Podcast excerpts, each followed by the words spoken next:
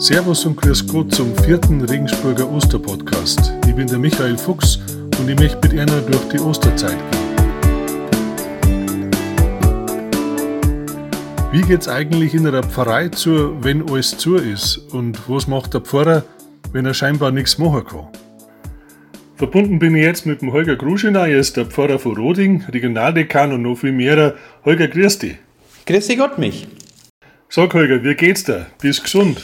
Ja, Gott sei Dank bin ich gesund. Wir haben ja in Roding hier das, die Corona-Abteilung vor den Häusern äh, der drei Sana-Kliniken oder den drei Häusern der Sana-Kliniken im Krankenhaus in Roding. Aber ich war ja schon viermal droben. Die Ärztepflege sind sehr sorgsam, kümmern sich auch um den Seelsorger, sodass ich mich dann auch um die Kranken kümmern kann. Und ich habe mir bisher noch nichts geholt.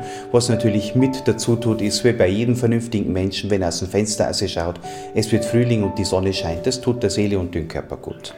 Viele meinen ja jetzt, wo die Messen alle ohne Öffentlichkeit sind und auch sonst fast alles abgesagt ist, haben die Pfarrer kaum was zum Tor und auch sonst ist in der Pfarrei nicht viel los. Stimmt das bei euch? Also das Einzige, was ich mir jetzt mehr leisten kann, ist, dass ich die Tageszeitung mit Bedacht lesen darf.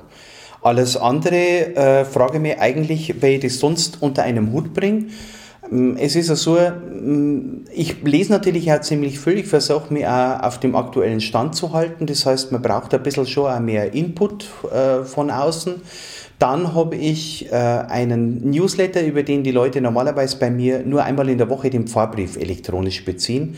Der hat bis dato 280 Abonnenten gehabt, inzwischen sind wir bei 405 mit heute. Und diesen Newsletter bediene ich seit dem Josefi-Tag jeden Tag, um äh, mit den Menschen hier in Roding in Kontakt zu sein.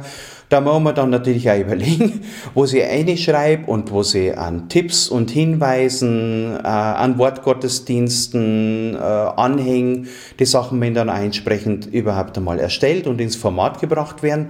Ich will mal sagen, ich bin vom analogen Seelsorger mit etwas mehr Prozent in den digitalen Seelsorger gewechselt. Das heißt, es ist die Arbeit anders geworden ähm, auch vielfältig. Was ist in deiner Meinung jetzt wichtig in der Pfarrei und in der Seelsorge? Auf was kommt denn jetzt an? Also ich glaube, ganz wichtig ist, dass man immer noch das Gefühl hat, auch wenn man sie jetzt nicht sieht oder nicht trifft, ähm, dass Nähe da ist. Also da sind die anderen Menschen auch über ein paar hundert Meter oder über irgendwelche geschlossenen Türen oder sowas, mit denen bin ich verbunden. Und ähm, es hat mir heute erst eine Frau mit der kleinen Karten geschrieben oder zurückgemeldet. Ähm, sie hat den Eindruck, dass diese größere Distanz auch auf eine andere Art und Weise größere Nähe schafft. Aber diese Nähe will natürlich auch im guten Sinne des Wortes bedient werden. Also die muss man auch beständig vermitteln. Wenn ich jetzt sage, normalerweise die Leute, was bei mir am Sonntag in Kirchen gingen, die freuen sich hoffentlich zumindest über mein Gesicht, über mein Gesang und über meine Predigt und dann langt es ihnen wieder vier Wochen, ist es in der Zeit natürlich schon wichtiger, dass man öfter in Kontakt kommt, ähm, um die Schlagzahl sozusagen ein bisschen zu erhöhen. Jetzt ist ja die Krise für viele Leute eine, eine große Belastung. Kriegst du Leute mit, die in der Krise hinten runterfallen, weil sie Angst haben oder arbeitslos werden oder sonst damit nicht fertig werden?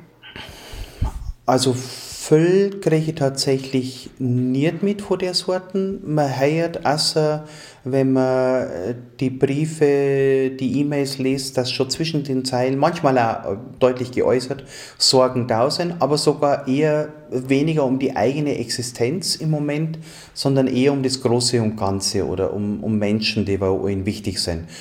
Ähm, ich habe ja auch zum Beispiel die Möglichkeit gegeben in allen meinen Kirchen, dass man auf äh, Blätter Fürbitten aufschreibt, die nehmen wir dann stellvertretend mit für die Gebete auf den Altar auf. Und da spricht eigentlich viel, viel mehr die Sorge außer um das große Ganze, also dass wir da gut durchkommen und dass es den Angehörigen geht.